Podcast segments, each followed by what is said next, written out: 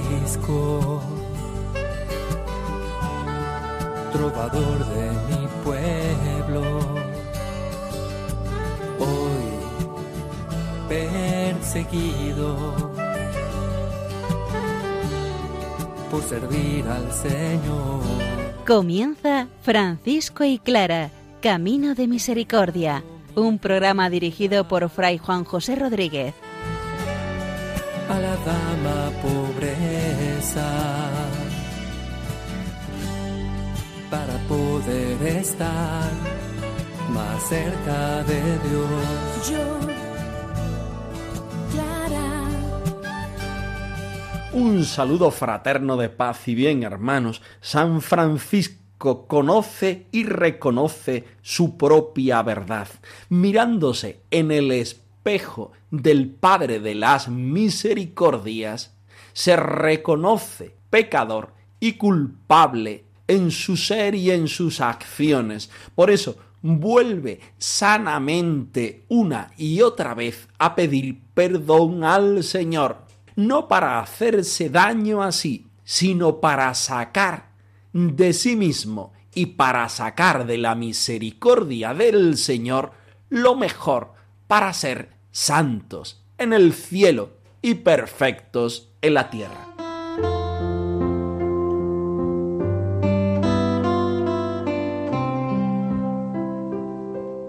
El hombre de hoy necesita más que nunca abrir su interior a distintas personas para sanar sus heridas interiores. Mientras la sociedad fomenta un estilo de personas sin grietas ni problemas, el Evangelio y la forma de vida franciscana insiste en la confesión de nuestras culpas como método fehaciente para hallar el sentido y la felicidad.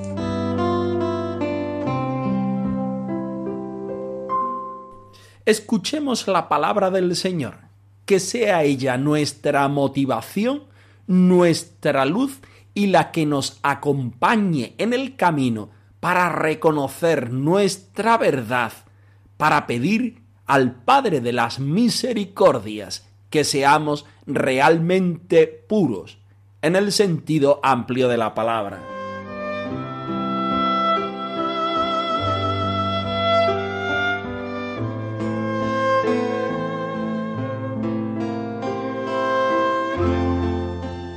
De la carta de Santiago. Confesaos mutuamente los pecados y rezad unos por otros para que os curéis. Mucho puede la oración insistente del justo. Elías era semejante a nosotros en el sufrimiento y rezó insistentemente para que no lloviera. Y no llovió sobre la tierra durante tres años y seis meses. Volvió a rezar y el cielo dio la lluvia y la tierra produjo su fruto.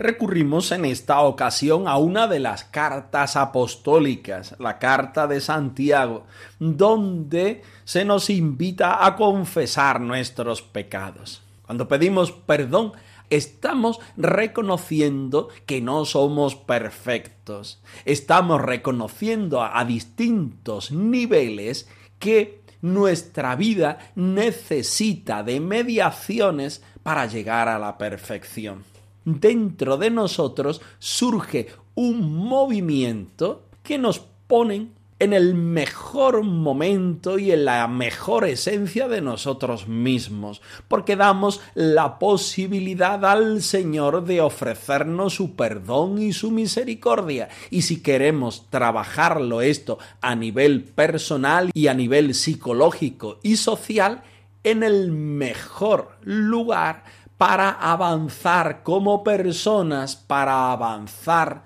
dentro de nuestra riqueza personal. La carta del apóstol Santiago nos invita a rezar los unos por los otros, para que seamos capaces de ayudarnos en estos procesos de maduración, en estos procesos de vivencia del Evangelio.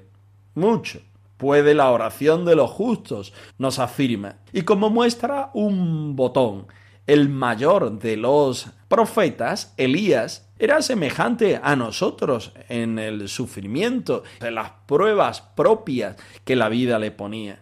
Sin embargo, él acudía habitualmente a la oración, particularmente a esta oración de petición para que el Señor lo hiciera pequeño. Somos dependientes del Señor, queramos reconocerlo o no. El único que puede perdonar nuestros pecados es el Señor. Si nosotros acudimos humildemente al Señor, el Señor nos beneficiará.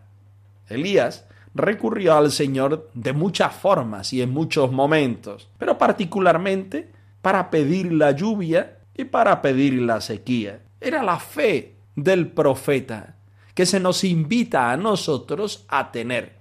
Una fe basada en una humildad, una humildad basada en una necesidad de Dios. Seamos capaces nosotros de presentar las distintas necesidades al Señor, entre ellas también la petición del perdón.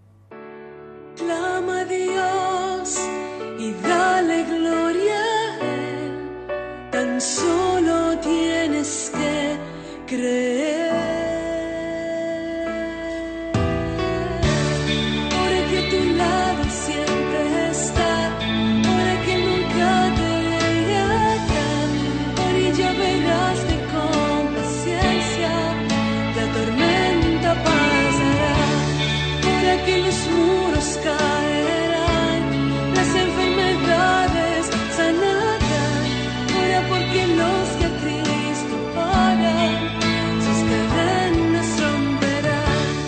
Nos encontramos en el capítulo 19 de la primera vida de Fray Tomás de Celano, solicitud por los hermanos y desprecio de sí mismo y humildad verdadera.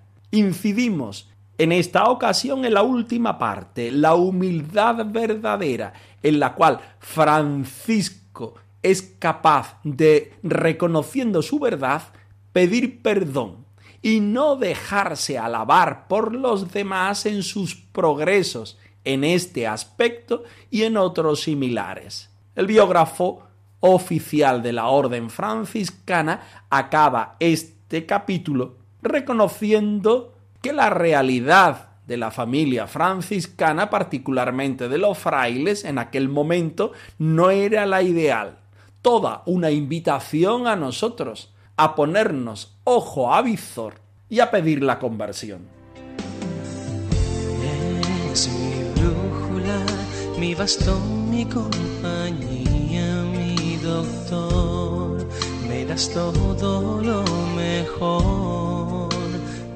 Como objeto de probar que en verdad era digno de desprecio y de dar a los demás ejemplo de auténtica confesión, no tenía reparo en manifestar ante todo el público, durante la predicación, la falta que hubiera cometido. Más aún, si le asaltaba, tal vez, algún mal pensar sobre otro, o, sin reflexionar, le dirigía una palabra menos correcta, al punto confesaba su culpa con toda humildad al mismo de quien había pensado o hablado, y le pedía perdón. La conciencia, testigo de toda inocencia, no le dejaba reposar, vigilándose con toda solicitud en tanto la llaga del alma no quedase enteramente curada. No le agradaba que nadie se apercibiera de sus progresos en todo género de empresas. Sorteaba por todos los medios la admiración, para no incurrir en vanidad.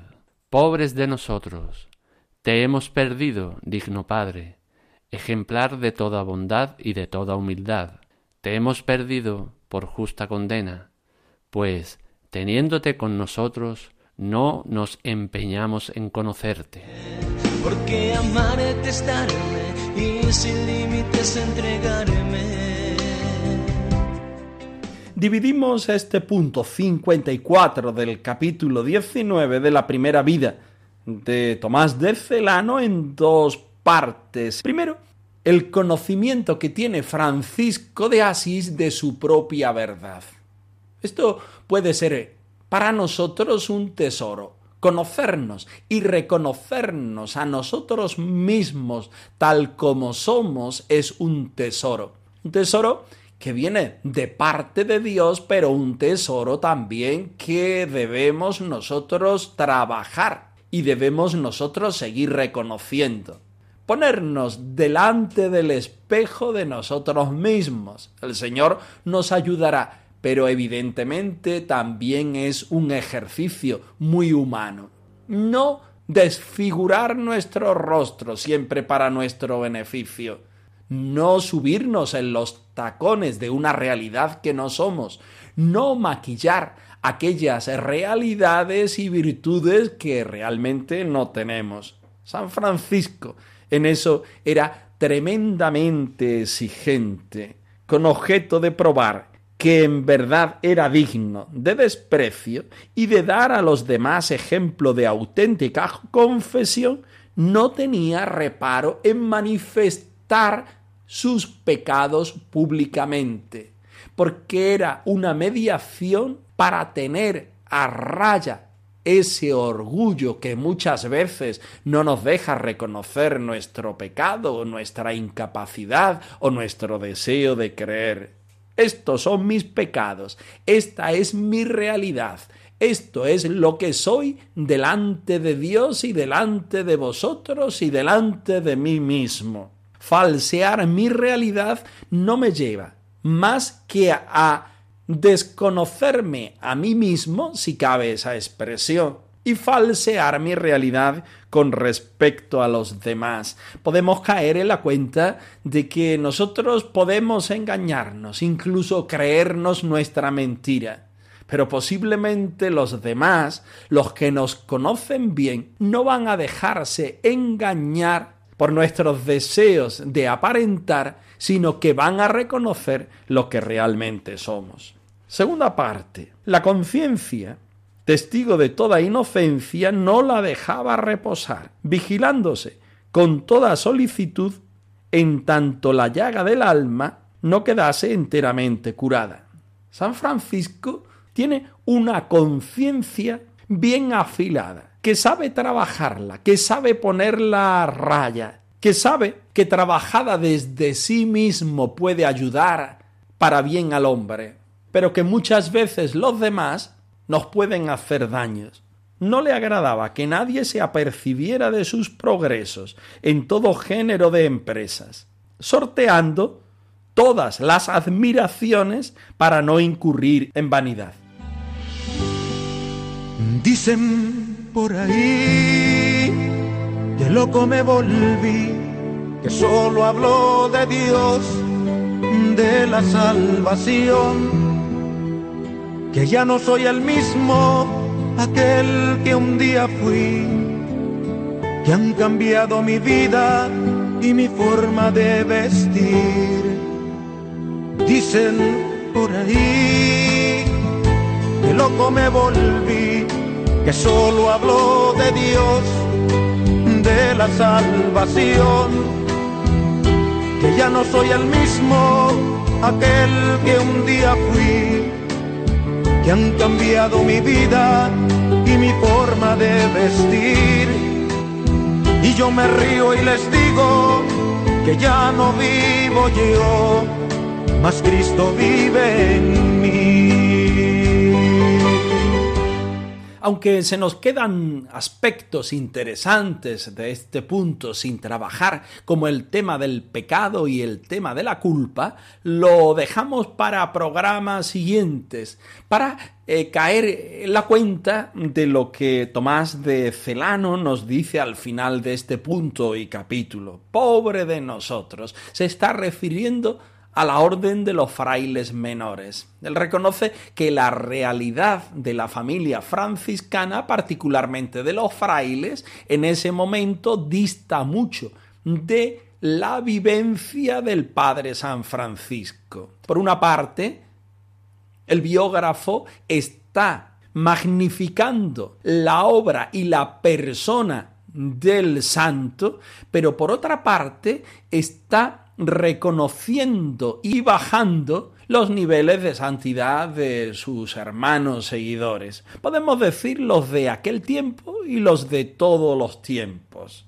Pobre de nosotros, te hemos perdido, digno Padre, porque este ejercicio de santidad, de hilar bien fino, poniéndose siempre en el ejercicio de una conciencia bien afilada, de no permitir que nos digan lisonjas y alabanzas, es una realidad que normalmente no se hace.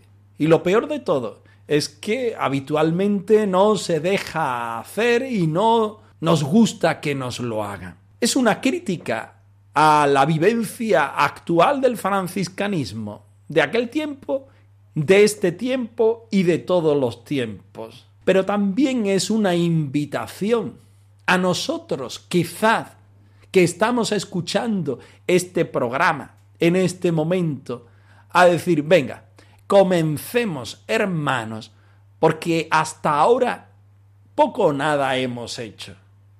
Nuestra vida dista bastante de la de Jesucristo y de la que Francisco nos propone carismáticamente. Démosle una vuelta.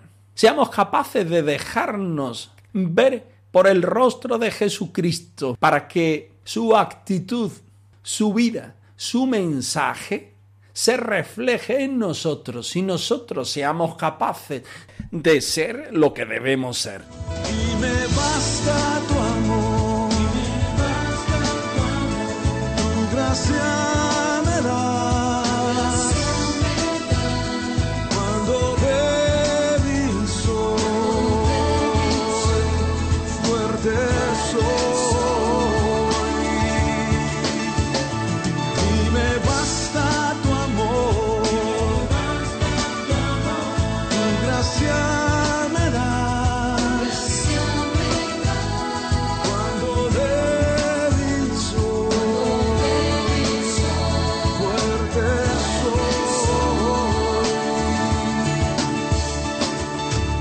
Necesitamos volver una y otra vez sobre aquellos aspectos que los otros siembran en nosotros. Sus palabras, ejemplos, testimonio de vida, todo nos va afectando en la medida que nosotros le damos cabida. Cuando somos capaces de asimilar lo de fuera y hacerlo nuestro, es el momento de empezar a ser personas nuevas.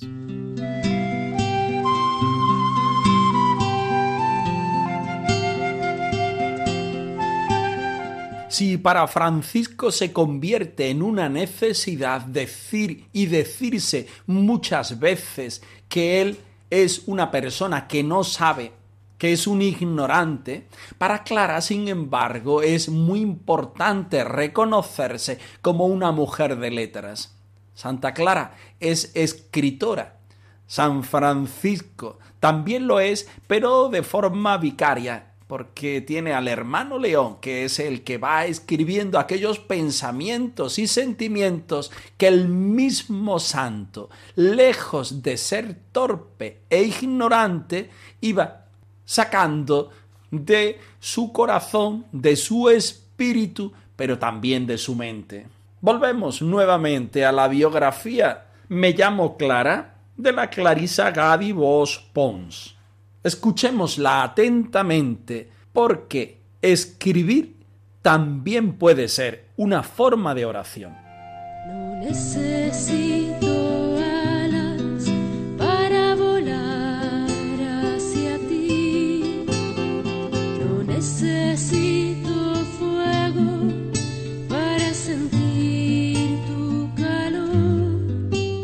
Hortulana, nuestra madre, nos procuró la formación humanística adecuada junto con su testimonio de una sana firmeza de carácter y de honestidad en las costumbres que se caracterizaba por la caridad y la ayuda a los pobres. Desde mi infancia me familiaricé con la lectura y la escritura.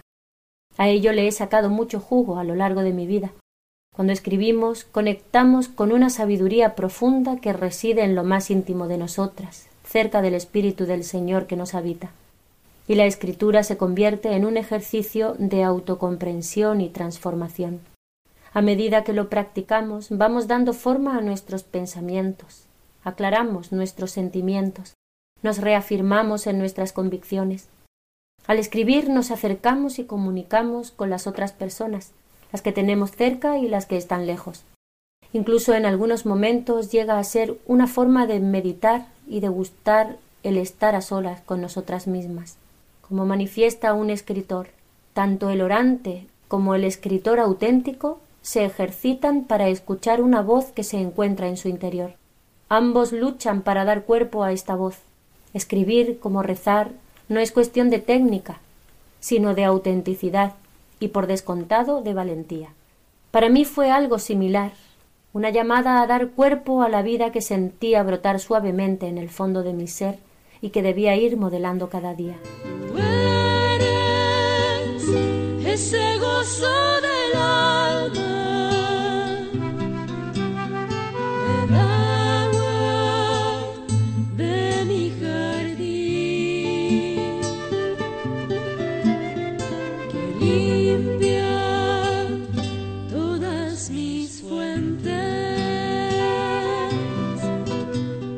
Interesante el aspecto que toca Santa Clara en este momento. E interesante también cómo su madre hortulana, la beata hortulana, como la conocemos tradicionalmente en la familia franciscana, aunque no esté beatificada por la Iglesia Católica. Hortulana procuró la formación humanística adecuada de sus hijas, porque sabe que la cultura sabe que la educación es un arma potente en las personas para ser más. No estamos utilizando este más en sentido negativo, sino de encuentro con Dios, con nosotros mismos y con los demás. Así pues, Santa Clara, desde su infancia, estaba familiarizada con la lectura y la escritura, cosa que en su época y en su sociedad no era muy habitual. Santa Clara descubre que cuando nosotros leemos y escribimos, conectamos con la sabiduría. Y la sabiduría nos acerca al Espíritu del Señor, porque Dios es sabiduría. La escritura se convierte en un ejercicio de ir sacando aquello que el mismo Dios nos da. Cuando la practicamos, damos forma a nuestros pensamientos, aclaramos nuestros sentimientos, reafirmamos nuestras convicciones, nos acercamos a Dios y a sus criaturas y somos capaces de comunicar lo que Dios es y hace en nosotros a los demás. La escritura puede convertirse también en una forma de meditar y de encontrarse a solas con Dios. Escribir como rezar no es una técnica, es sentirse auténtico delante de Dios, delante de uno mismo y delante de los demás. Y es una forma muy valiente, porque reconoce la humildad de la persona frente a Dios, frente a las distintas realidades. También nosotros, en un momento, en una sociedad, en una iglesia que reconoce la lectura, la escritura, como formas de encuentro con el Señor, con los demás y con nosotros mismos, nos abre una plataforma a ser nosotros de Dios por medio de este campo. Seamos nosotros también creativos en este momento para dar a Dios todo nuestro ser, todo lo que Él se merece.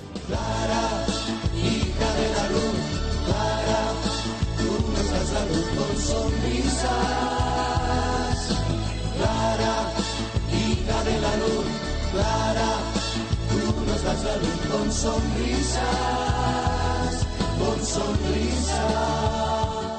Francisco y Clara arroba radiomaria.es.